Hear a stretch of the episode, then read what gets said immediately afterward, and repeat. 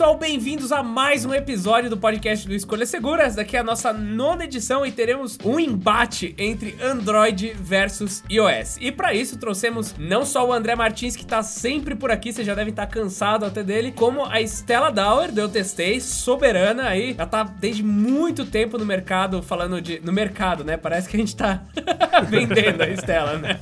Mas ela já tá muito tempo falando sobre tecnologia, já tem uma noção bem legal de todos os equipamentos. E o Bruno Lima do Just Tech BR, que agora acabou de fazer uma transição para iPhone, foi, voltou, foi, voltou.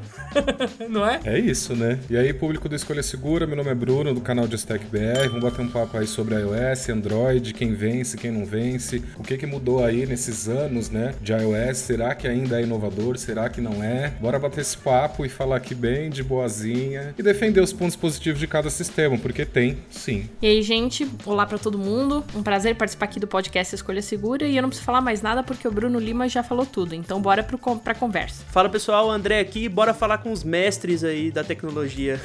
Antes da gente começar, eu vou comentar um pouquinho os comentários. Então bora pra pauta. Ah,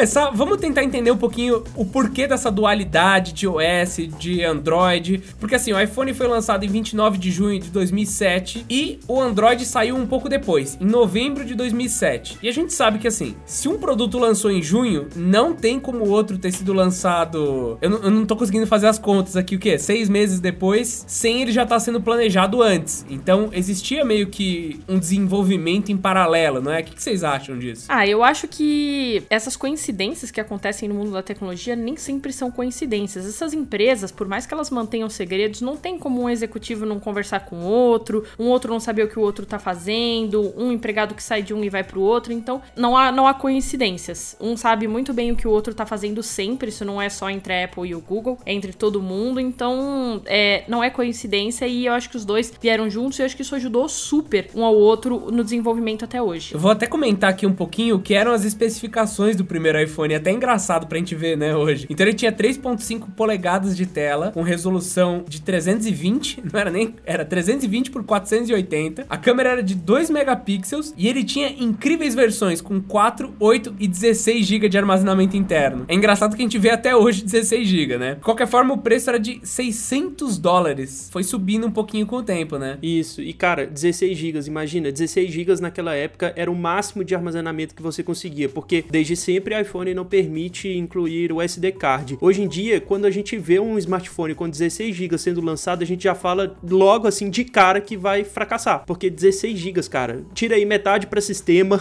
metade mais, sei lá, mais uns 50% para as mensagens de bom dia do WhatsApp e acabou, não tem mais nada para você fazer no smartphone. Olha, eu acredito também que, partindo do princípio que o lançamento foi em 2007, a configuração era compatível com o que se necessitava na época, né? Se colocar em 2007, não tinham serviços de streaming, tanto de música como de vídeo. Exato. Então, de certa forma, ter 8, 16 GB na época tava tudo bem. Então, hoje, obviamente, que o consumo mudou, a, a forma de, enfim, usar o smartphone também revolucionou. Tem gente que hoje em dia nem tem mais computador em casa por conta que resolve tudo no smartphone. E acho que isso é o grande barato aí da década, porque tem aplicativos, você valida transações bancárias. Eu acho que para 2007 foi um produto que revolucionou. Eu acho que se não fosse o iPhone lá 10, 11 anos atrás, é, muito do que a gente tem hoje de tecnologia móvel não seria o que é. Por mais que a, a concorrência exista, alguém precisava começar um movimento mais inteligente, com mais recursos, e foi isso que na era Steve Jobs a gente tem e foi o que aconteceu. É, para comparar o Android da época, o HTC Dream, né, que foi lançado lá em 22 de outubro de 2008, tinha tela de 3.2 polegadas, um processador da Qualcomm e memória RAM de 256 megabytes com armazenamento que chegava até 16 GB. Mas o mais interessante desse modelo em específico era o teclado físico, que nessa época ainda era muito usado pelo pessoal de BlackBerry, né? Até hoje a gente vê lançamento aí de BlackBerry e tudo mais com teclado físico, mas naquela época isso era tipo hype total dos smartphones. Ah, a BlackBerry voltou com o aparelho de teclado e um monte de gente reclamou que desacostumou, né? Né? Falou, não, nem precisa mais. Eu mesmo uso o iPad, eu sei, a gente tá falando de smartphone, né? Mas eu uso o iPad, que também é iOS, e eu digito nele, ué. Gosto bastante. Às vezes eu até nem quero usar o teclado físico dele, eu uso na telinha mesmo. Olha, eu tive o primeiro iPhone, foi é, o iPhone 2, né? Acho que foi o primeiro. Ele não era nem 3G, né? Porque não era compatível aqui no Brasil quando eu peguei. E eu confesso para vocês que quando eu abri o teclado ali, que era tudo na tela, na época, nossa, era muito legal. A gente sair do teclado físico e ter uma coisa ali na tela. E hoje em dia é a coisa mais normal. Você vê aí seus pais, seus avós brincando com o smartphone como se fosse a coisa mais natural, como se eles tivessem nascidos inseridos dentro desse consumo, né? Exato. Justamente por eles apostarem em tela de toque. Porque quando saiu o primeiro iPhone, eu lembro que eu tava na faculdade e uma amiga minha comprou, ela era rica, né? Aí ela comprou porque era muito caro. E a gente foi pra biblioteca da faculdade, a gente sentou num cantinho a gente ficou ali olhando o que que era aquilo. Ela não sabia usar. E a gente baixou um joguinho daqueles que usava o giroscópio para você levar a bolinha por um labirinto. E a gente ficou, tipo, chocada com aquilo ali. Quando eu fui fazer um trabalho de faculdade, eu pedi emprestado para ela o iPhone, para eu fazer um, um sistema de controle residencial. E a gente usou o iPhone num, num vídeo. Era uma coisa completamente louca, porque na mesma época a gente tinha tinha o IPC da Asus, então era um dos primeiros netbooks. Então eles tinham uma, uma telinha pequena, minúscula, ele era minusclinho. A gente tava vendo coisas que estavam passando que eram totalmente sem noção. Quando surgiu esse primeiro Android, na mesma época a HTC também estava investindo no Windows Mobile. E era horrível o sistema. Era um Windows dentro de uma telinha de 3 ou 4 polegadas. Era horrível. Porque era minúsculo, os botões, as pastas eram iguais do computador. Era uma coisa horrorosa. E quando quando foi lançado o iPhone, o CEO da Nokia falou que isso não ia dar certo, que a tela de toque não era o caminho. E aí a gente vê onde, pelo, por tudo que a Nokia passou, pra gente ver que ele estava extremamente errado. Aí você vê outras empresas nisso, né? A Intel mesmo sofreu, tentou adaptar chip. Exato. Com, com construção x86, não conseguiu adaptar, não, não era, sabe? Mesma coisa o Windows, tentou adaptar o Windows. É tipo, não, faz do zero, faz outra coisa, né? É o que eles falam de disrupção, né? É um outro modo de pensar o jeito que você mexe com tela. É, é aquele negócio, né? As empresas só caminharam na direção que caminharam porque tinha toda uma adaptação para as telas menores, não era simplesmente um porte de Windows, enfim, de outros sistemas que existiam para telas menores. Eles desenvolveram tudo do zero. E é por conta disso o grande sucesso hoje de Android e iOS. É por isso que a gente não faz um podcast, por exemplo, de Android, iOS ou Windows Phone.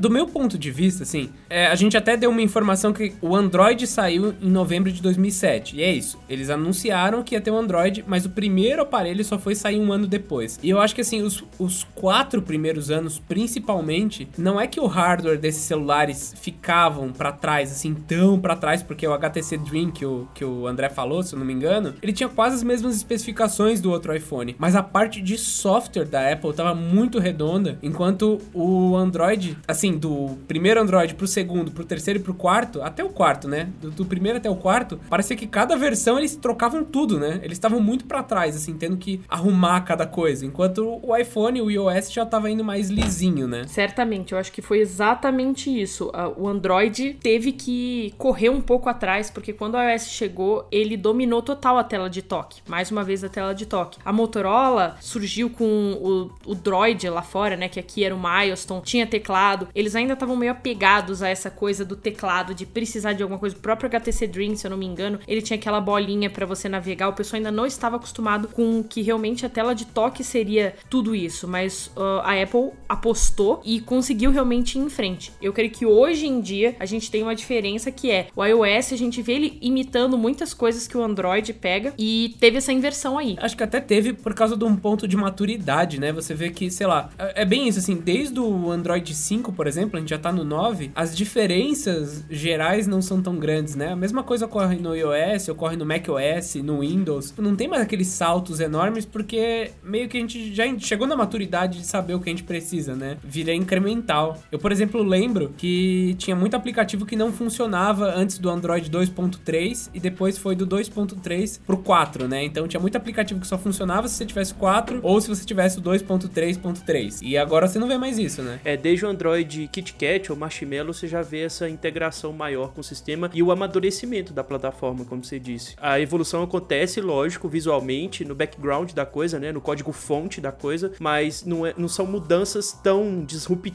como eram no, nas outras gerações. Agora são mais mudanças incrementais, enfim, algumas coisas que não afetam tanto assim no sistema. Ô Bruno, então você que foi um dos estreantes do iPhone aqui no Brasil com o iPhone 2, o é, que, que você viu dessa evolução, assim, câmera? Putz, já começou com câmera boa? Porque hoje em dia a gente pega alguns modelos anteriores e a gente fala, nossa, não era tão legal assim, mas para cada ano que foi lançado, como que era? Eu acho que, é, obviamente que muita coisa evoluiu, né, desde o lançamento até agora, mas o que me chamou muita atenção na época foram justamente os desenvolvedores, né, porque o iPhone tinha diversas limitações, como até hoje tem algumas, só que logo que saiu o primeiro iPhone já começou a história do jailbreak, né? Então, assim, para quem tinha, quem teve o primeiro iPhone, o 3G, 3GS, a gente sempre teve um problema aqui no Brasil que a gente não conseguia comprar os aplicativos de forma oficial. Nossa, era uma briga. Primeiro porque mesmo com cartão internacional na época não aceitava, e depois se você tinha conta brasileira não dava para comprar, e depois eles invalidaram as contas. Era um puta perrengue para você conseguir os aplicativos de forma oficial. E obviamente também não tinha essa gama de aplicativos que tem hoje em dia, né? Então até é engraçado que muita gente fala: "Ah, mas aqui o aplicativo do Facebook roda melhor do que no Android". Roda. Isso é verdade, até muito estranho, né? Porque você pega um smartphone aí do Google mesmo, sei lá, o Google Pixel, que o desenvolvimento é da empresa e a galera desenvolve melhor para iOS. Acho que até um, um, um, ponto que a gente pode comentar. Mas, enfim, acho que o grande ponto do iPhone de, tanto o tanto primeiro como até agora que quem compra, de certa forma, tem, faz uma compra segura, né? Porque você não tá preocupado, ah, vai dar pau, não vai rodar nada, isso ou aquilo, a tela é, é ruim. Obviamente que muita coisa amadureceu, tanto numa plataforma como em outros fabricantes também. Só que, por exemplo, o, o primeiro iPhone, a bateria durava tipo 3 horas. Imagina, porque primeiro que não tinha o 3G aqui no Brasil, oficialmente na época. Hoje que a gente tem, que o modelo lançado nos Estados Unidos é o mesmo aqui no Brasil, alguns países da Europa que tem uma frequência diferenciada de 4G, que até mais uma coisa que a gente pode comentar que, ah, saiu o iPhone, ah, mas a gente vai, vai funcionar o 3G aqui e o 4G aqui. Acho que isso caiu, acho que no iPhone 6 ou no 5 já começou a cair isso daí, mas era fascinante, né? Porque você só clicar e resolver o problema. E olha que não tinha quantidade de aplicativos que tem, tem hoje. Mas quando eu saí do iPhone e entrei no Android, não foi para mim pelo menos um, um, um grande tiro assim, nossa,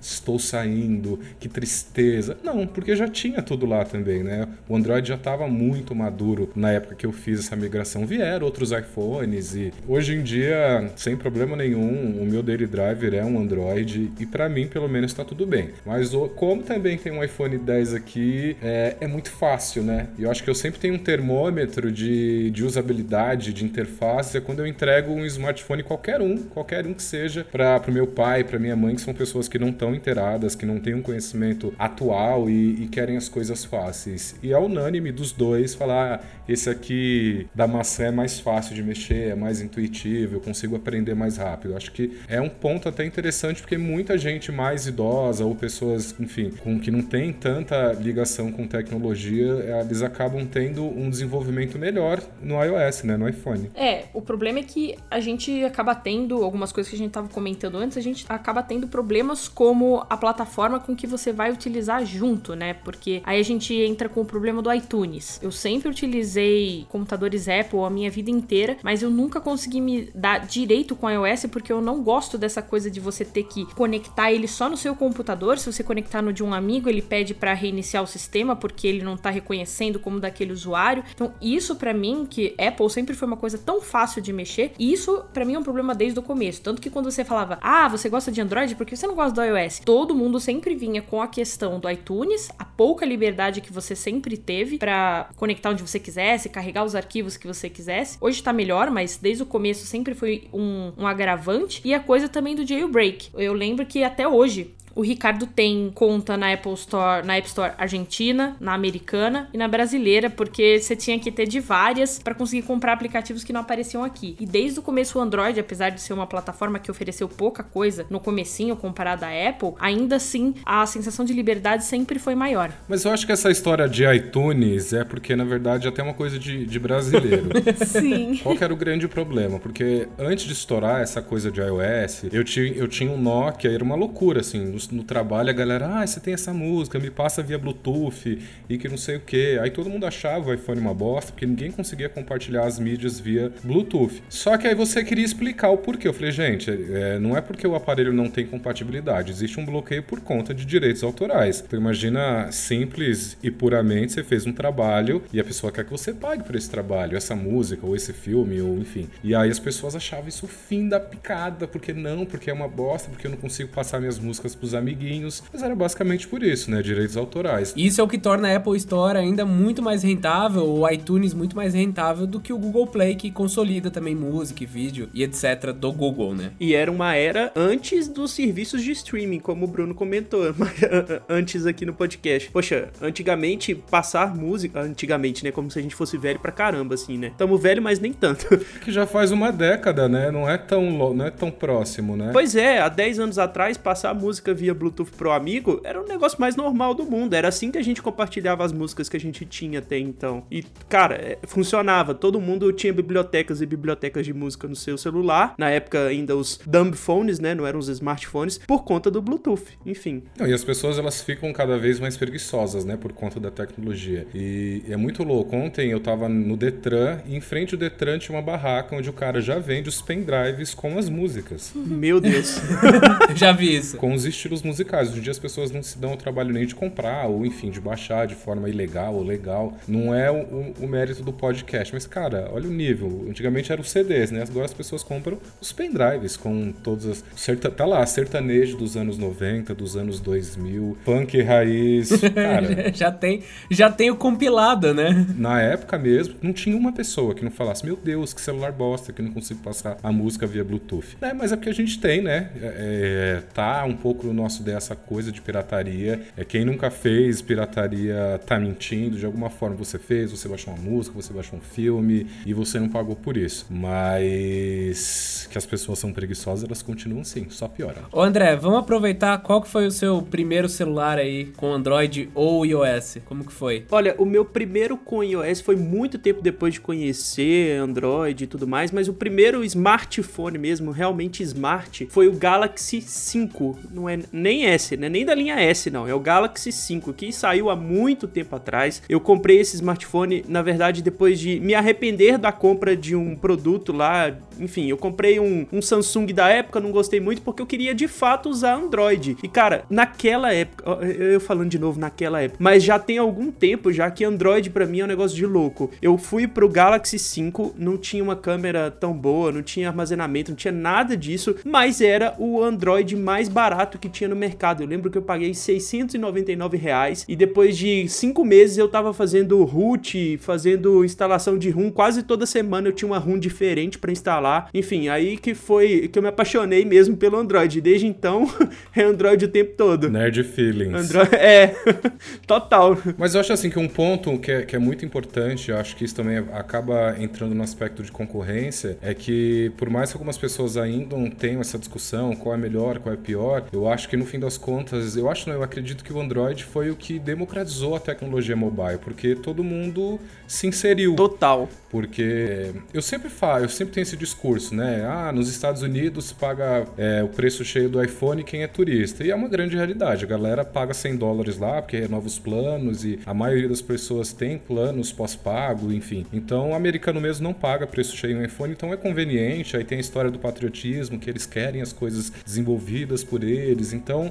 meio que é normal é, o iPhone ser muito popular nos Estados Unidos. Aqui, enfim, aqui entra outro rolê que vem muito mais caro. Caro não, vem num preço que pouca gente pode pagar, né? Porque é um absurdo, né? Um iPhone vira 7 mil reais. Só que ao mesmo tempo, o Android também, hoje em dia, a gente tem aí o, o Galaxy Note, né? O 9, que vai ser apresentado aí nos próximos dias oficialmente aqui no Brasil. E já circula aí o preço na casa dos 6 pau e meio. Só que da mesma forma que tem um Android de 6 pau e meio, tem um Android de 399, 499, 599. Então, acho que o, o, o grande barato do Android em relação ao, ao iOS que democratizou essa tecnologia mobile e deu acesso a todo mundo. Todo mundo pode acessar seus e-mails no smartphone, independente do sistema operacional. Então, zap Zap. É, exatamente, né? Então, eu até tenho uma briga interna aqui que eu não migrei 100% para o iPhone porque eu não posso perder o meu backup de conversa do que está no Google Drive e o iPhone ele pega o backup do iCloud. Então, para mim isso é um ranço. Eu já vi que tem algumas formas de fazer para pegar, mas é um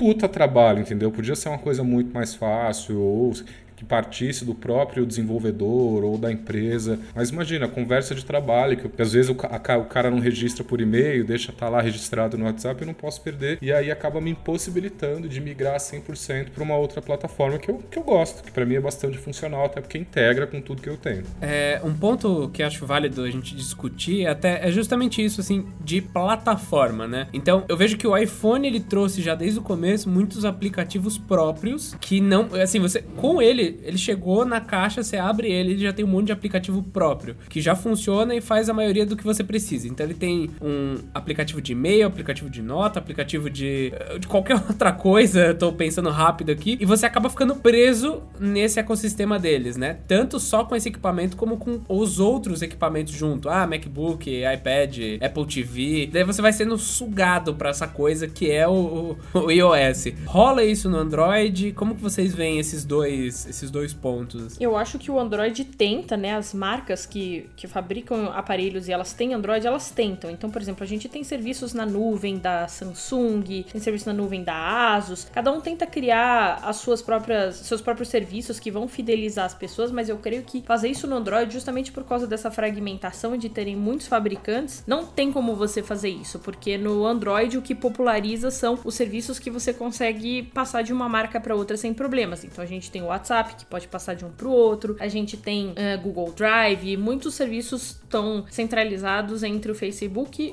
e o Android e o próprio Google, né? Mas na Apple não tem isso, porque a Apple é a única que fabrica os iPhones, a Apple é a única que, que utiliza o iOS, então acaba tendo essa dualidade entre iOS e Android. Realmente, isso que o Bruno falou é muito chato, essa coisa de você querer migrar a conversa do WhatsApp de um pro outro. Se você quiser, é praticamente quase uma feitiçaria que você tem que fazer de passar um pro outro e você realmente perde. A gente que fica testando Android, iPhone e tudo mais, eu tenho conversa espalhada no iPhone, eu tenho conversa espalhada no, no Android, mas parece que essa é uma das poucas coisas que a gente tem hoje. Porque até o próprio, na hora de guardar fotos, tem gente na Apple que usa o iCloud. Mas eu sempre recomendo o Google Fotos, porque o Google Fotos funciona de boas no, no iOS e é muito mais prático e barato do que utilizar o iCloud. Então acho que hoje em dia a gente não, não tem mais muito isso. É muito fácil você transferir fotos, como o Bruno também falou, a coisa da música que a gente tinha que passar por Bluetooth antes e tudo mais. Não temos mais isso, porque hoje muita gente tem streaming, mesmo que não pague um Spotify da vida, tem ele gratuito, com anúncios e tudo mais, então é, diminuiu demais é, essa, esse problema de plataforma que a gente tinha. Eu acho que o principal problema é o WhatsApp ainda. Mas sabe o que é muito louco? Eu acho que aí entra a questão regional da coisa. E aí, por mais que as coisas hoje também sejam muito globalizadas, todo mundo sabe de tudo ao mesmo tempo, na hora que acontece, no mundo inteiro, mas eu acho que, que cada mercado tem as suas peculiaridades. E a gente olha para o mercado americano e quando você conversa com a galera que mora nos Estados Unidos, eu tenho uma galerinha que mora lá e eles falam, gente, a galera aqui não usa o WhatsApp, eles usam SMS. Isso é verdade. E, enfim, porque não, é tudo ilimitado também. Os planos lá, por exemplo, meu amigo mora lá há uns três anos, ele tem um plano que é ilimitado de dados e aí a única restrição que tem é que se ele vai usar compartilhando com computador ou outra coisa, ele tem 8 GB mensais. Mas assim, ilimitado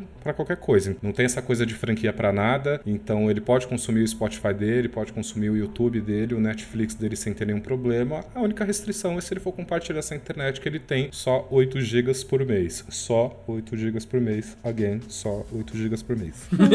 só. E aqui não, aqui já muda tudo. Aqui o Brasil, no, no, Brasil é muito popular o WhatsApp, a gente vê o Telegram. Quer a solução mais ideal que o Telegram? Que você Nossa. logou e tá pronto, ninguém tá preocupado com backup Ninguém está preocupado com funciona no Mac, no Windows, no iPhone, no Android, no Linux e no próximo que vai surgir e tá tudo certo. Né, exatamente. Não, o próprio WhatsApp é horrível nesse ponto, quando comparado com o Telegram. É, é, muito ruim, porque aí você fica na dependência porque é o mais popular e aí também você não pode também entrar naquela loucura de tentar evangelizar todo mundo a migrar pro Telegram, que não vão migrar. Se não migraram é, grande parte quando deu todos os problemas que aconteceram aí nos últimos tempos, de ficar 24 horas sem, as pessoas não vão migrar. A gente usa porque acaba sendo mais fácil, a gente tem recursos muito melhores no Telegram, mas olha que problema fácil seria se o WhatsApp resolvesse copiar as coisas boas do Telegram, né? Uhum. Então, por exemplo, eu não teria esse problema de WhatsApp se, tivesse, se, se fosse, funcionasse da mesma forma que funciona o Telegram, né? Mas tudo bem, a gente vai se adaptando, né? Mas acho que o ponto nisso é, é mostrar como, independente do produto, cada, cada local tem as suas peculiaridades, né? Aqui é muito forte o WhatsApp, ninguém usa mais SMS só para validar coisa de banco,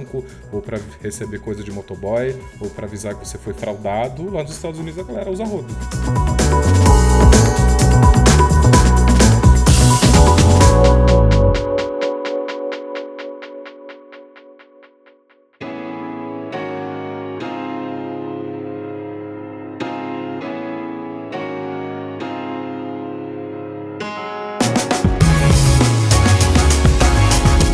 Agora, o que impede vocês hoje, assim, vamos pensar. Porque, por exemplo, eu tenho um iPhone 8 aqui em cima da mesa, mas eu não consigo sair do meu Galaxy S8 por, por alguns motivos, que daí a gente já vai comentar. Qual que é o sistema que vocês estão usando hoje e o que impede, o Bruno já até falou um pouco dele, o que impede vocês de mudarem? Ou o que incomoda, pelo menos? Porque essa barreira diminuiu muito, né? Eu uso Android e eu não saio do Android pelo simples fato de preferir o sistema mais aberto. A gente vai acabar comentando isso em algum momento, mas eu prefiro o Android. Eu já tive a oportunidade de ir pro iOS há algum tempo atrás. Eu fiquei com o celular, tipo, na época era um iPhone 4S, se eu não me engano. Eu fiquei com o celular três meses e voltei pro Android, porque eu não tava aguentando é, achar medidas e achar é, saídas para as coisas que eu fazia no Android muito mais fácil, muito mais natural do que no iOS. Enfim, é questão de gosto. Hoje em dia eu uso um, um Android e tenho vontade de ter um iPhone? Tenho, tenho vontade, mas como aparelho secundário, não principal. Mas aí entra também a, o fato de eu querer usar iPhone para poder fazer vídeo também, né?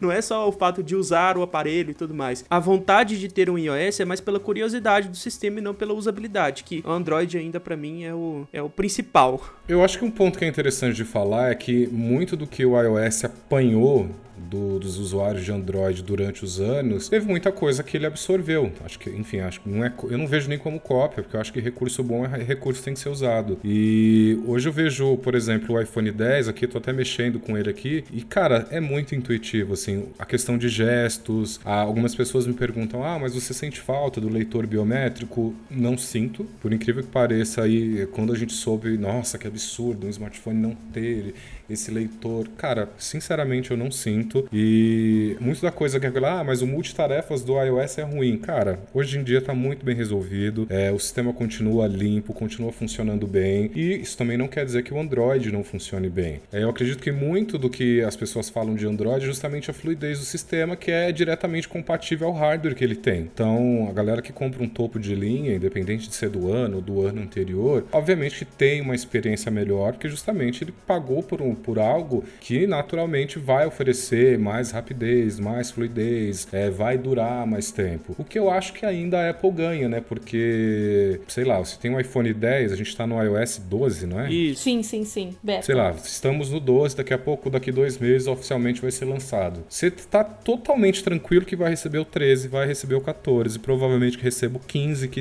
o 16 e vai funcionar muito redondinho. Eu acho que nesse ponto é, é o que a Apple ganha. Porque você vê a galera usando iPhone 5C, 5S, tipo, você mexe no iPhone da pessoa, cara, tá tudo bem. o iPhone 5S já ainda tá recebendo. E o iOS 12 vai melhorar o desempenho nesses aparelhos mais lentos, mais antigos. Então, eles estão dando suporte para esses modelos antigos porque é justamente os equipamentos baratos deles, né? Eles não lançam um celular barato. Os baratos são os equipamentos antigos de alguns anos atrás, que se mantêm atualizados. Exato. É que, na verdade, a coisa com o iPhone 5S foi mais ou menos, pelo menos as coisas que eu li por aí é que a Apple meio que tá tentando se redimir, trazendo o iOS pro iPhone 5S justamente por causa daquele problema da bateria, que eles lançaram aquele update que tinha diminuído a potência da bateria, né, a duração da bateria, o pessoal ficou muito bravo, a Apple meio que para se redimir falou, ó, oh, a gente vai levar o iOS também pro 5S, mas ainda assim a gente consegue ver que eles podem fazer isso, inclusive a própria, eu diria que os próprios fabricantes do que usam Android podem fazer isso também, eles só não querem. Acho que é mais uma questão de grana, né, que você tem que sei lá. Gente, imagina a Motorola. Meu Deus, eles lançam o quê? 12 aparelhos por ano. E deles tem que dar suporte para 12 aparelhos por ano, por 5 anos seguidos, é, sem ter uma margem de lucro tão alta quanto é a do iPhone, né? Daí acho que entra mais uma coisa de negócios, assim, você não conseguir fazer esse update que a Apple consegue, né? Consegue, entre aspas,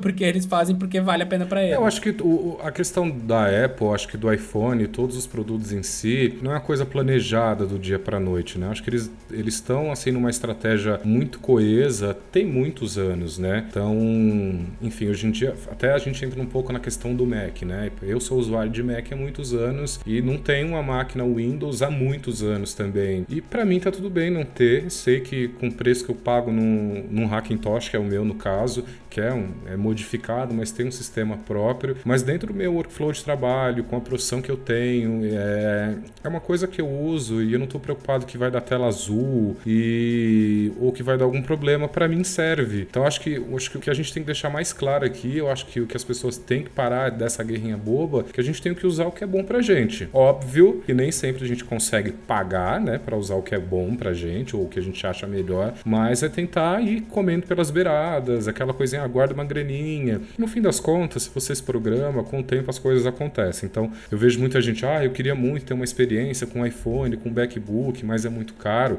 Sim, é muito caro, mas de repente se você se programa, você consegue ter uma experiência, né? Ou com iPhone, ou com Mac, e aquela coisa. Se você não gostou, o preço de revenda é muito bom. Então você não vai perder muita coisa caso você compre e não se adapte, né? Então tá aí para qualquer um usar e tem que democratizar sempre a tecnologia. Eu acho que o ponto que eu acho muito bacana no iOS é a simplicidade, assim, não é uma coisa assim que você tem que entrar no menu, tela e aí desabilita. Então é muito legal, todo mundo consegue usar e não é um grande problema, né? Usar. Ah, mas tem um lance deles que é muito chato. Mudar resolução e formato de foto você tem que sair, entrar em configurações, ir na opção de câmera. Nossa, gente, como que eles podem fazer isso, né? Tanta coisa boa eles fazem isso, velho. É a pior funcionalidade que podia ser aplicada, né? A pior forma de aplicar a funcionalidade, né? Você vai lá no aplicativo de configurações para mudar o negócio da câmera. Enfim, não faz sentido nenhum isso. É, é engraçado que no iPad, eu uso o iPad para trabalhar, é, quando eu não tô usando o MacBook. Então eu uso o MacBook e uso o iPad e não consigo pro iPhone. Quando eu tô no iPad, para ajustar essas configurações, não é um sofrimento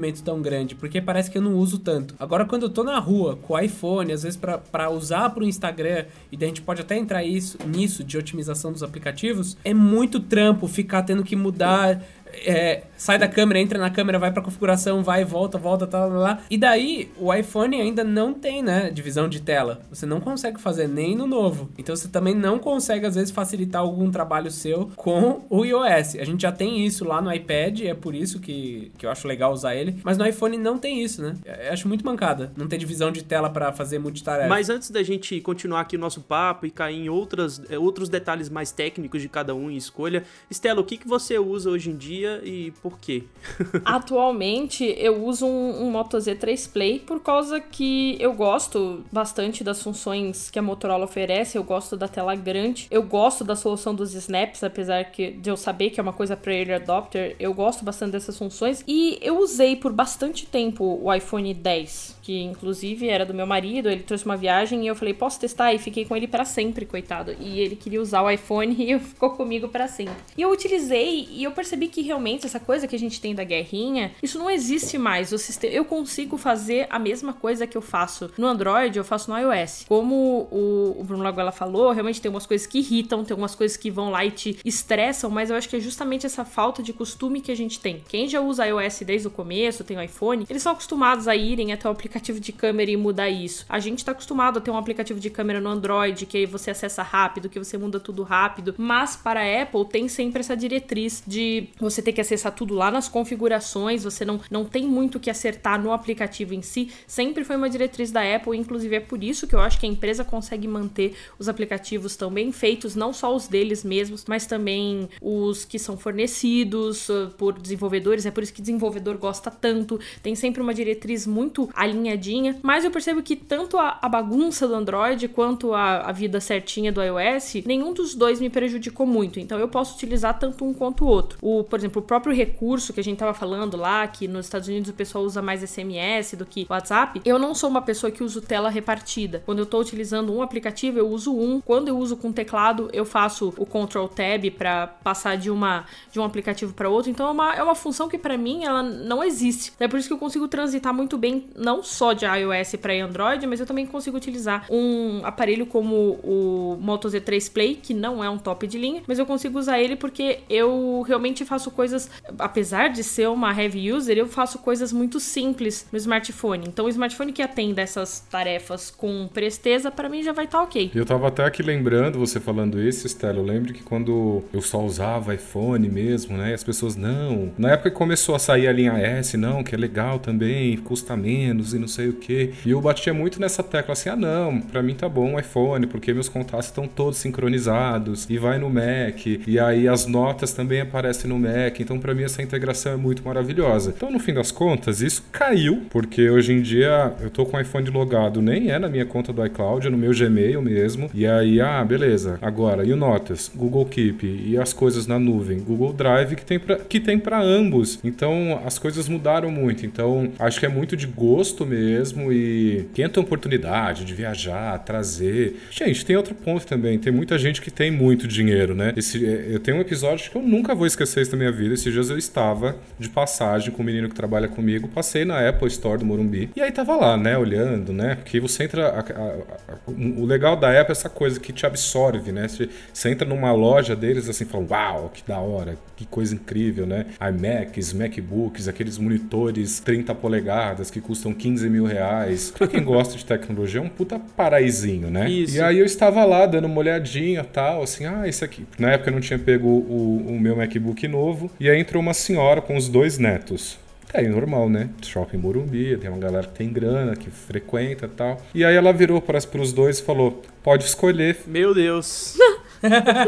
e aí, enfim, cada um escolheu um MacBook Retina de 15 polegadas. Eu só sei que a conta deu 37 pau. Caramba! Meu Deus! Meu Deus. Foi uma coisa assim, o vendedor tava feliz da vida, né? É lógico. Né? Meu Deus. Vendedores de Apple ficam felizes assim, naturalmente, né? Ela falou assim: ai, querida, eu não queria ir no caixa. Você consegue trazer a maquininha que eu trouxe no cartão? Você só parcela em duas vezes. Oh, meu Deus. Tipo. tem gente que tem muito dinheiro, né? Uhum. Felizmente. E nessa hora tá lá o Bruno no cantinho da, da loja, assim, com o queixo caído, olhando pra mulher e falando assim: por que você não é minha avó? não, e, cara, e tem e, e, tem muita gente que se irrita porque algumas pessoas conseguem comprar, enfim. Não vamos entrar em mérito social, mas assim, tem muita gente que tem dinheiro e pode gastar com o que quer. E, e tá tudo bem. E não, e a Apple vende que eles são uma marca premium mesmo, e as pessoas compram essa ideia, apesar de serem uma boa. Apesar que é uma boa marca, mas assim, hoje em dia tem muitas coisas que correspondem tão bem ou melhor. Então, é complicado, né, minha gente? 37 mil reais, ela falou, eu vou passar em duas vezes. duas vezes. Ai, tá difícil esse mês, né? eu vou passar em duas. Pois é. Eu falo isso porque a gente que está inserido, que tem as coisas. Eu, eu falo sem problema nenhum que eu não, eu não compro as coisas aqui do Brasil de forma oficial, que é absurdo. A gente acaba é, indo atrás da galera que traz de fora, que consegue um preço mais em conta, que ainda é muito caro, né? Porque até olhei aqui, hoje o dólar bateu a casa dos 4 reais, né? 4 e 4. Então, custo, o produto que é mil dólares chega aqui a, a, a 15, né? Porque não tem condição. É o lucro Brasil. o lucro Brasil, a Apple entendeu que o brasileiro paga mesmo, vai lá e compra as coisas, e isso não só na Apple, como em qualquer marca. A gente vê aí a Samsung, que supostamente vai lançar um produto a 6.500 reais, uma coisa que pesa nem 200 gramas, e as pessoas compram, né? E acho que até é engraçado falar que existe uma inversão nas coisas, né? A gente, eu tô pesquisando televisão, eu acho, nossa, 4.500 reais uma televisão. Aí a galera paga, tipo, 6 conto no smartphone e, e fica aquela coisa no subconsciente que é a coisa mais normal do mundo. Eu não consigo achar isso a coisa mais normal. Porque pelo menos na televisão, sei lá, tem 20 quilos de, equipa de coisa ali, Você tá precificando o, os equipamentos, então, a partir do quilo agora, né? É, tipo isso. Mas, ai, sei lá, gente, muito complicado. Mas vamos voltar, porque se deixar eu vou embora.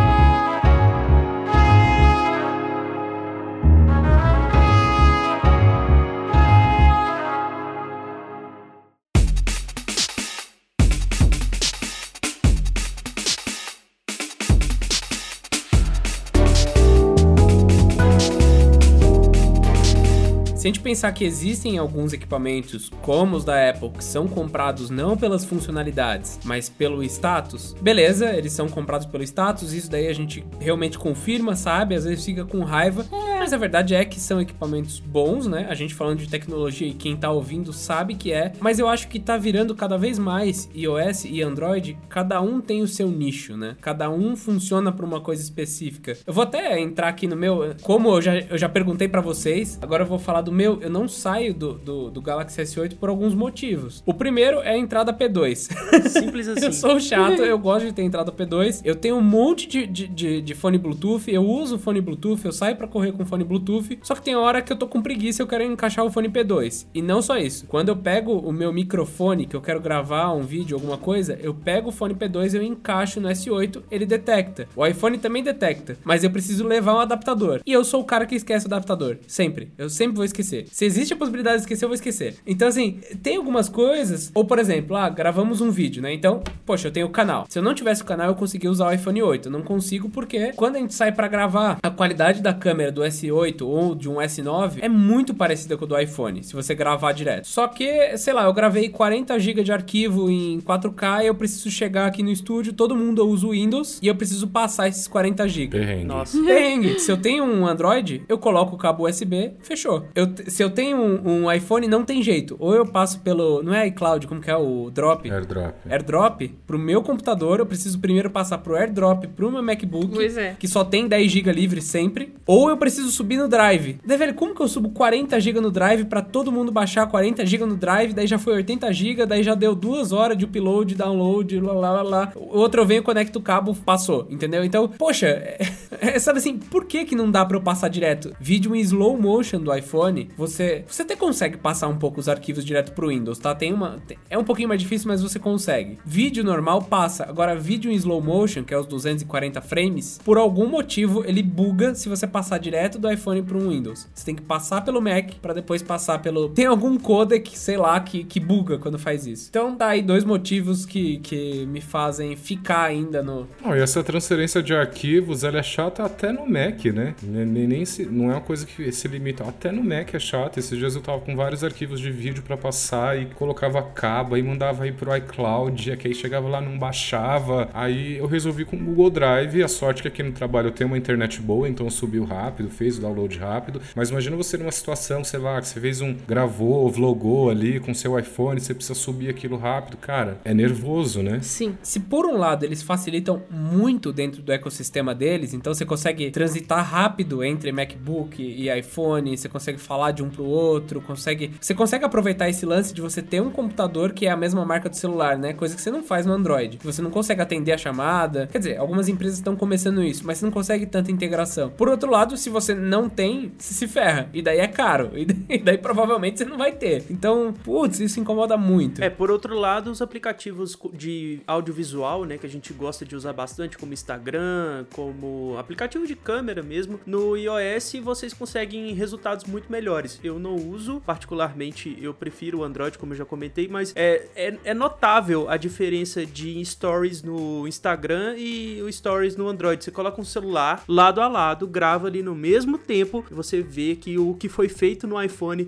tem uma qualidade muito melhor. Aí a gente entra naquela briga de API, de sistema, de não sei o que, mas o aplicativo, querendo ou não, o aplicativo do Instagram, por exemplo, para iOS funciona muito melhor do que o aplicativo. é, gente, é o mesmo desenvolvedor. E parem de pensar que a Apple paga pro Instagram desenvolver um aplicativo melhor, porque não é assim que funcionam as coisas, tá?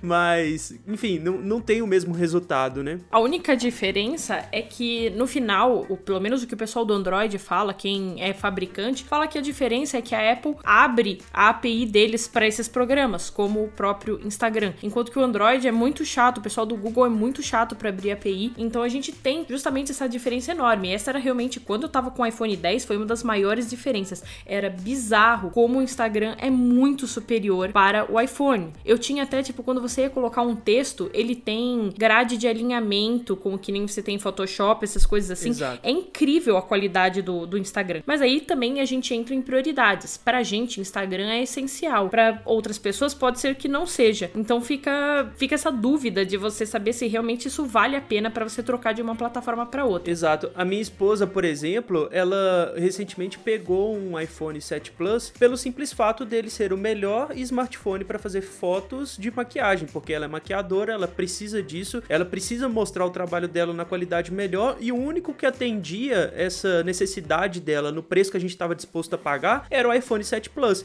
Nem o iPhone 8 Plus, pra você ter ideia, é, entregava um resultado tão bom assim, é, mas aí entra nas configurações de cada smartphone, na, nas peculiaridades de cada linha, mas ela não conseguia em um Android e ela testou o meu S8, testou é, smartphones topo de linha que eu recebo aqui e não tinha a mesma qualidade que o iPhone 7 Plus dela. E fim, é só isso.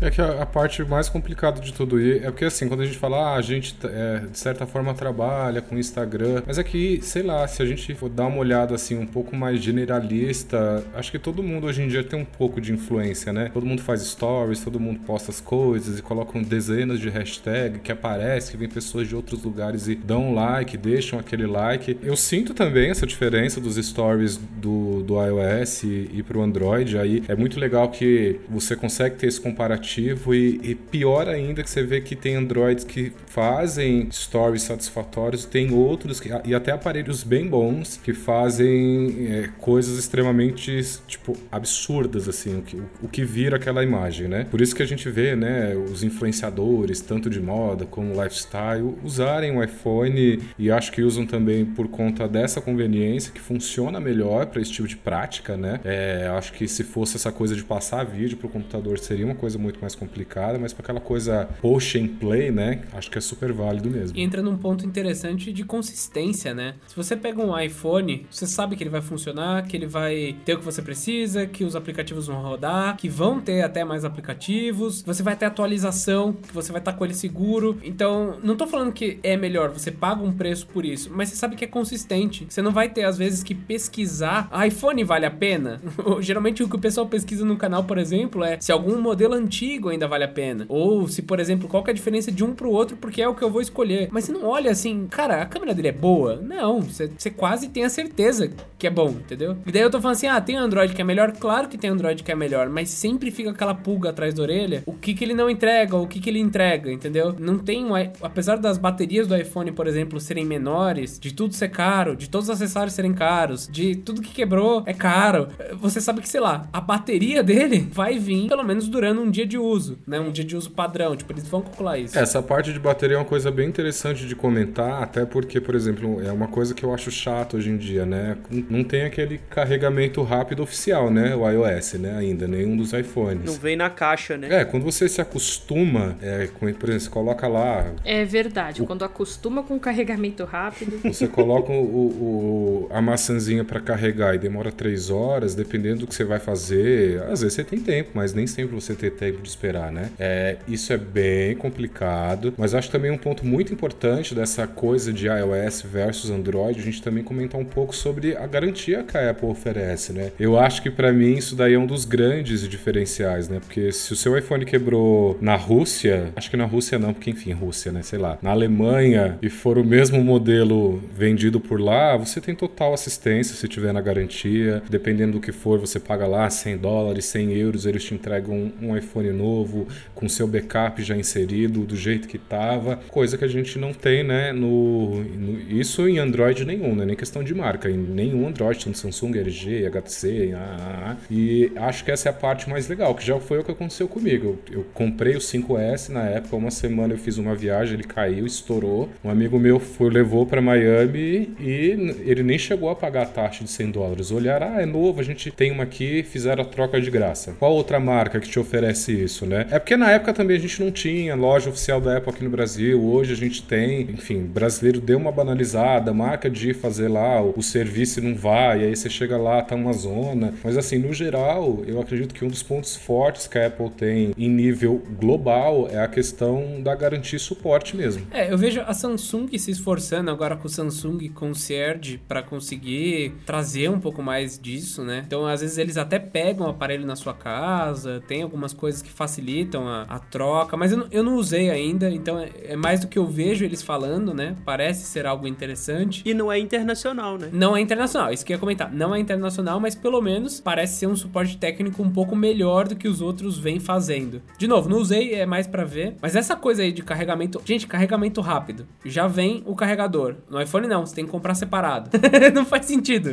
não, não faz sentido, né? Eu acho que até pelo fato do, do iPhone, da Apple ter poucos modelos, que ela lança, sei lá, o último calendário, iPhone 8 e iPhone 10. Ela tem três modelos, né? 8, 8, 8 Plus e iPhone 10. Acho que fica muito mais fácil ela também prestar o suporte. Imagina a, a Samsung colocar alguma coisa nesse nível global. Ela tem J3, 4, 5, 6, A5, A6, A7, A8, A12, A20, A S1, S2. Exatamente. Cara, é muita coisa. E aquela... Com versões diferentes em países. Nessa quantidade de países. E tem aquela coisa que muitos aparelhos que são lançados no Brasil não são lançados na Argentina, que não é lançado em Portugal, que é lançado na Angola. O iPhone tem essa coisa. O iPhone é lançado no mundo inteiro, né? Cada vez mais claro que é um embate que não é muito mais de um que é melhor que o outro, né? Tá virando uma segmentação de, sei lá, eu quero mais funcionalidade, mais abertura, mais carregamento rápido por um preço mais mais justo, sei lá, não sei se, acho que justo é uma palavra até ruim, né? Por um preço mais em conta. ah, então você vai com Android, mas com isso você vai, vai perder as atualizações um pouco mais rápidas, você vai perder alguns aplicativos funcionando bem com o seu sistema operacional, você vai ter que escolher mais coisas, né? Tipo, o Galaxy S8, ele tem muita opção, mas você tem que ir lá e ajustar. E sei lá, o André gosta, eu não, eu não gosto. Tipo, eu, a tela que veio, eu nem sei se eu mudei o wallpaper direito dele que chegou, sabe? Mas sabe uma coisa que eu, que hoje em dia eu sinto muito falta, assim, é, quando eu tô usando o iPhone? É justamente gaveta de aplicativos, porque o iPhone é tudo na tela, né? Os aplicativos ficam lá e você, o máximo que você faz é esconder em pasta. Então, quando eu tô usando o iPhone, eu acho meio estranho, assim, que eu gosto de deixar a, a, a home screen mais clean, mais limpa, e no fim das contas, se você for instalar todos os aplicativos no iPhone, sei lá, das 50 aplicativos, vão ficar os 50 aplicativos aqui causando essa estranheza visual para minha pessoa. Uhum. E tem os widgets, né? Esses widgets eu uso alguns. Então, sei lá, o Todoist, ele já tá ali na minha. Eu, tipo, eu jogo pro lado e já tô no Todoist pra digitar as coisas. Não preciso nem entrar no aplicativo. Então, eu acho esses widgets do Android muito legal. Isso daí para mim é muito útil. No iPhone 10 tá bem legal, essas coisas do, dos widgets. Mas daí é, num, é, numa página só, né? Que é que você joga pra esquerda. É, fica numa página só. É, esse é o problema. Eu instalei um monte de widgets legais no iPhone 10, eles são muito bacanas, mas eles ficavam num canto em que eu praticamente não ia nunca. E aí eu não conseguia acessar. Falando em, nessa coisa, assim, só pra pontuar também, uma coisa que me incomodou muito no iPhone 10, vocês estavam falando que não importava o sensor biométrico ou não. Realmente não fazia muita diferença porque o desbloqueio por tela era muito rápido, mas mas uma coisa que eu percebi, eu preciso muito de mapa para dirigir. Então eu uso o Waze direto. Ele fica ali mais ou menos na entrada de ar do carro, porque eu tenho aquele negócio magnético para grudar o smartphone. E aí, às vezes, por algum motivo X, o iPhone 10 desligava. E pra eu ligar aquilo ali de novo dirigindo, que eu tinha que ligar e, e meio que me abaixar ali, tipo, por favor, reconhece meu rosto antes que eu bata o carro. Isso era bem intenso.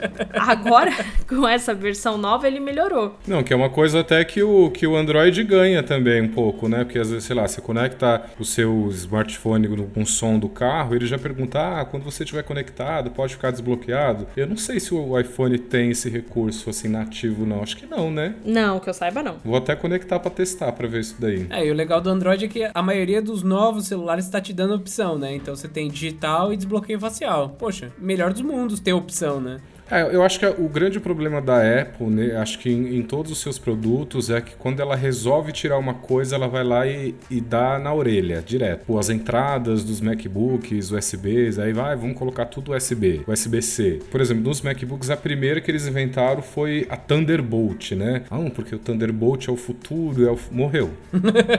morreu. E aí, o USB-C, enfim, a gente sabe que o USB-C não entra no iPhone, acho que não sei se vai entrar por conta de royalties, que vão ter que pagar uma fortuna então é muito mais barato eles terem a própria entrada, né? E blá blá blá. É a mesma coisa, né? Tirou o fone de ouvido, aí tira isso, aí tira aquilo, tirou o leitor biométrico. As pessoas naturalmente vão estranhar, né? É, isso daí é tipo uma relação de amor e ódio que eu tenho. Porque, sei lá, eu tenho, por exemplo, o MacBook Air, eu sonho em ter um MacBook Pro e eu não quero ter um MacBook Pro. Eu olho e falo, nossa, que lindo, mas isso vai me dar tanta dor de cabeça. É um exemplo. O iPhone é a mesma coisa assim, nossa, eu queria tanto poder usar esse iPhone 8 aqui, mas putz, eu vou ter que andar com o adaptador adaptador do P2 para conseguir usar tudo. Poxa, você fez o review do, do MacBook e um ponto principal do seu review foi o tanto de dangle que você tinha que usar, né, Bruno? Para poder adaptar o mesmo uso que você tinha. É, não, não. O Bruno e a Estela, eles já toparam, já entenderam, eu ainda tô processando isso. Me incomoda ainda um pouco. Nossa, sim. Eu eu sou muito útil, assim, eu não quero. É, pra mim não foi uma coisa tão traumática, não. Assim, é,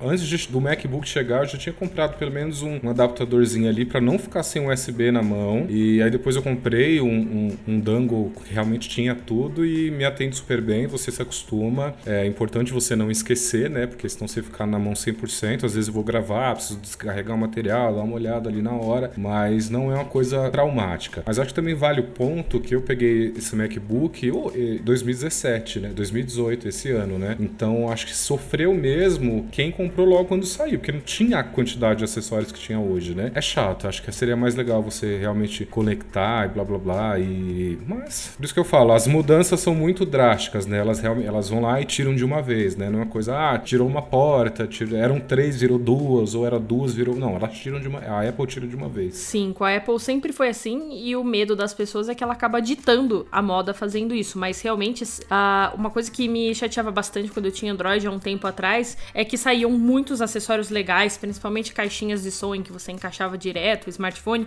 Essas coisas saíam todas com aquela entrada 30 pin do, do iPhone. E, tipo, isso era muito irritante porque nunca, nunca era compatível com Android. Apesar de Android ser a gigantesca maioria, a gente sempre tinha que ficar sofrendo vendo o pessoal do iPhone, que na verdade é quem gastava dinheiro comprando esse tipo de acessório, com essas coisas que só tinham entrada para iPhone. As fabricantes, a Bose, a Monster, simplesmente não se preocupavam em fazer nada para Android, porque eles pensavam, o pessoal do Android não vai gastar dinheiro com isso. Então, isso irritava. Hoje em dia também é um problema. Então, quando eu tava usando o iPhone 10, ah, se eu começar a ficar sem bateria, a gente vai nesses eventos de tecnologia, você vai atrás de alguém, não é um simples micro USB. Agora você tem que ir atrás de tipo, oi, você tem uma entrada Lightning?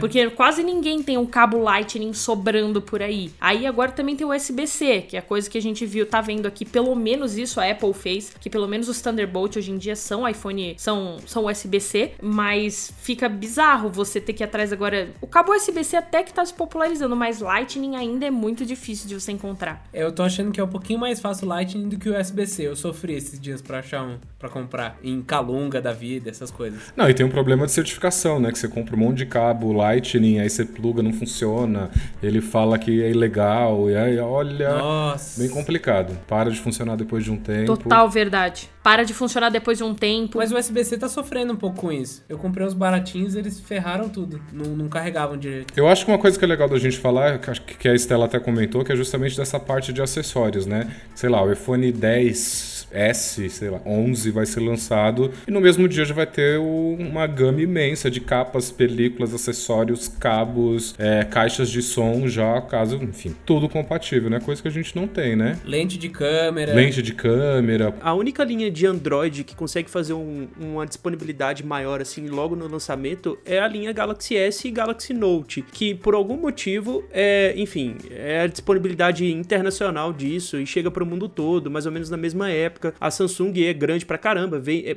hoje em dia é uma das principais fabricantes de smartphones Android no mercado e eles são os únicos que conseguem ter o mesmo alcance. Por exemplo, tem um conjunto de lentes que eu, enfim, eu sou louco para ter e não tenho porque o meu celular não é compatível, é das Moment Lens. E cara, chega no no dia que sai o iPhone novo, tem lá disponível para iPhone novo. Tem a capinha deles que é muito bonita, tem ali os acessórios que funcionam muito bem e tudo mais. O Galaxy S também chega junto assim, mas poxa, isso não vai chegar num Moto Z da vida, não vai chegar num Zenfone 5 da vida. Demora, isso é o tipo de coisa que acaba assim, lógico que você não vai deixar de comprar o smartphone por conta daquilo, mas se você quer usar aquele negócio, você vai comprar o smartphone que aquele negócio oferece, né? Que aquele acessório oferece. Enfim, acho que nesse tipo de, de coisa, só, só, só iOS tem essa disponibilidade e Samsung em algumas marcas. Acho que a gente sofre porque a gente gosta, por exemplo, ah, eu queria colocar uma skin no meu Zenfone 5. Não tem. E não tem previsão que vá. Então isso é uma parte que sempre ou você consegue numa gambiarra ou você tenta instalar numa gambiarra. Mas é aquilo, né? A gente consegue ver sem skin, as capas elas não vão ser as melhores de início, mas depois melhoram. Acho que todo mundo tem que ser feliz com o que tem. É, é uma pergunta que eu sempre respondo: ah, qual é o melhor? O melhor é que você pode pagar. Acho que não dá para você fazer loucura para ter um produto que num vacilo caiu no chão e quebrou a tela, num outro vacilo alguém foi lá e tomou da sua mão, ou você foi assaltado, ou você perdeu. Então, se você tem a disponibilidade de ter um iPhone 10, 11, um Galaxy Note 9, 10, 11, ou um, um Galaxy da linha J, você tem que conseguir usar o que você pode pagar e não tentar não sofrer com isso, que a gente sofre de alguma forma, mas é tentar levar isso numa boa no dia a dia, porque senão você fica refém disso tudo, porque eles não param, as empresas não param de lançar coisas, não param de ter coisas e você fica refém desse consumismo absurdo, quer ter iPhones, quer ter Androids, quer ter coisas e acho que é, acho que é até importante, né, deixar um pouco aqui também de um consumo mais consciente, né, que, sei lá, às vezes você troca quando quebra, mas tem gente que troca muito, né, tem amigos que trocam de Android a cada três meses, porque saiu 9, porque tinha o S8, aí pegou o Note 8, aí agora já estão se planejando para pegar o Note 9, sabe? Usam só o WhatsApp, né? A galera usa só o WhatsApp e fica nessa loucura de ficar gastando 5, 6 pau num aparelho, né? Acho que a pessoa se economiza cada lançamento, todo ano vai pra Europa, né?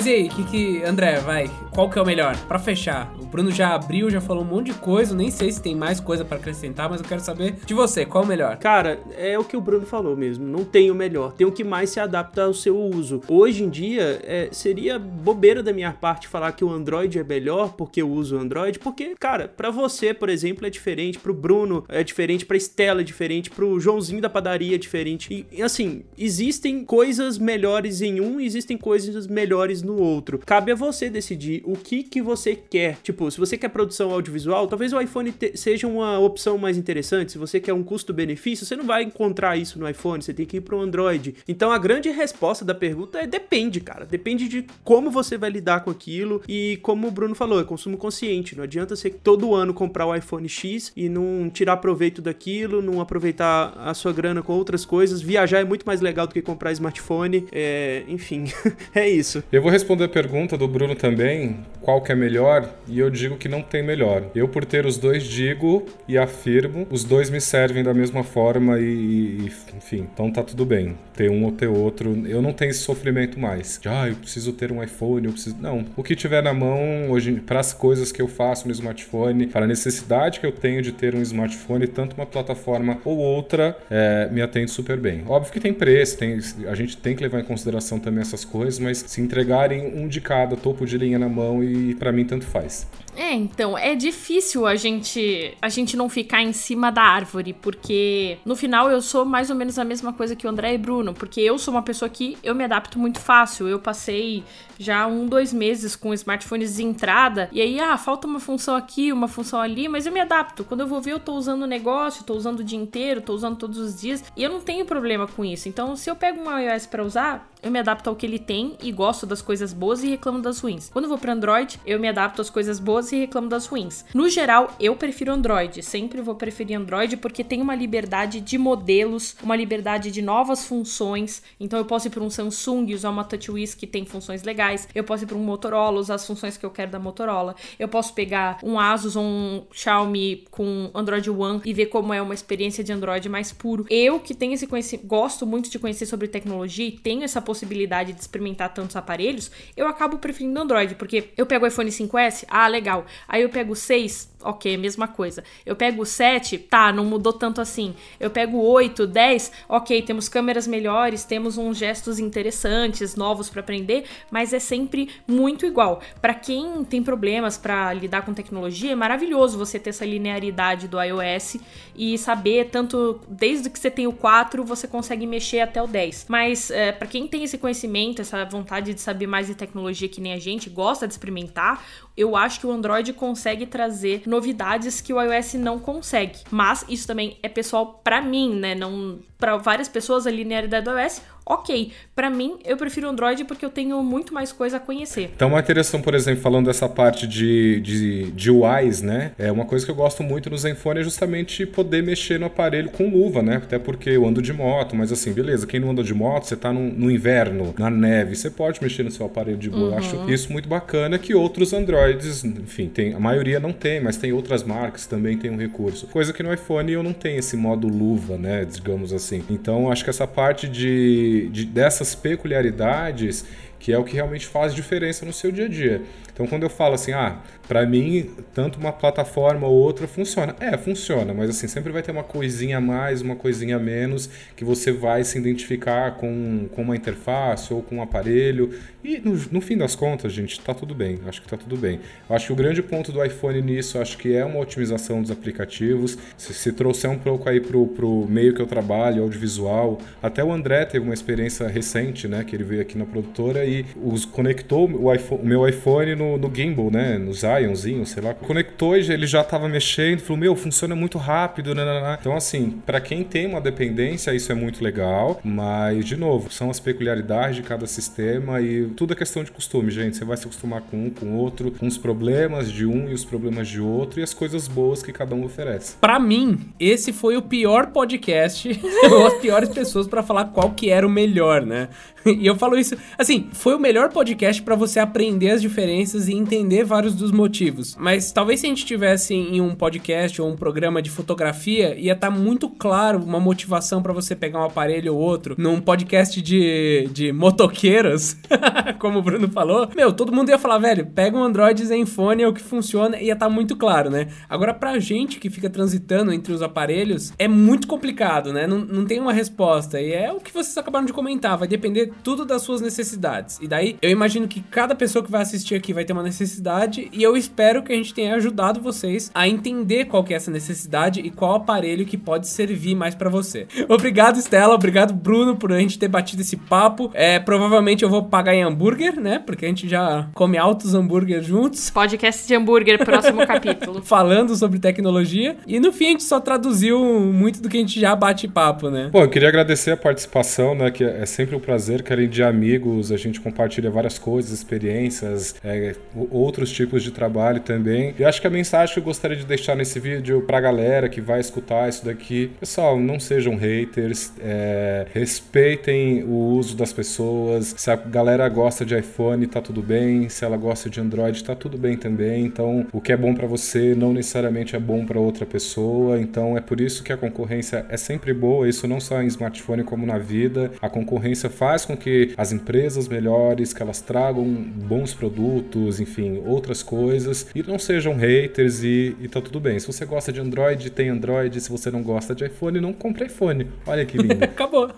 Sejam felizes e obrigado de novo por participar. E se inscrevam aí nos canais, vamos fazer mais podcast, que isso daqui eu tô achando muito legal. A gente achou que não ia. Ó, rendemos bastante nesse assunto, hein? Verdade. Tudo na descrição. Eu agradeço também para todos. Eu gostaria de falar que eu sou. Eu era PV, né? Eu era podcast virgem, porque eu nunca tinha feito um podcast.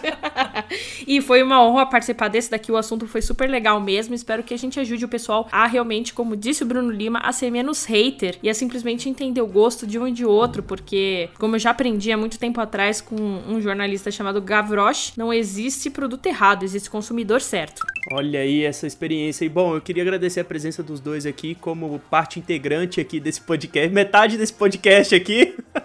eu queria agradecer a presença dos dois e, claro, se vocês gostaram, por favor, deixem comentários pra gente, porque é só o primeiro episódio que eles vão participar, não tá limitado não, tá? Se vocês gostaram aí, deixem comentários que a gente vai sempre trazer eles aqui para comentar, bater papo sobre coisas legais de tecnologia aqui com a gente. É, comentem aí o que vocês acham desse crossover de canais. Isso, é só mandar lá pro podcast escolhasegura.com.br, hein? Ou falar tanto na loja do iTunes, lá no iTunes, se você quiser comentar por lá, a gente também lê por lá, ou no Castbox, que também tem comentário, a gente tá sempre de olho nos dois. Bom, um grande abraço a todos que ouviram o podcast, a gente se vê por aí nas tecnologias da vida, a gente se vê ou se escuta numa próxima. Até mais, pessoal, acompanhem o nosso trabalho do Tio Best com escolha Escolha Segura, canal André Martins, Justec PR, eu testei. Valeu, pessoal, um grande abraço e até a próxima. Pera aí, André, você roubou minha fala.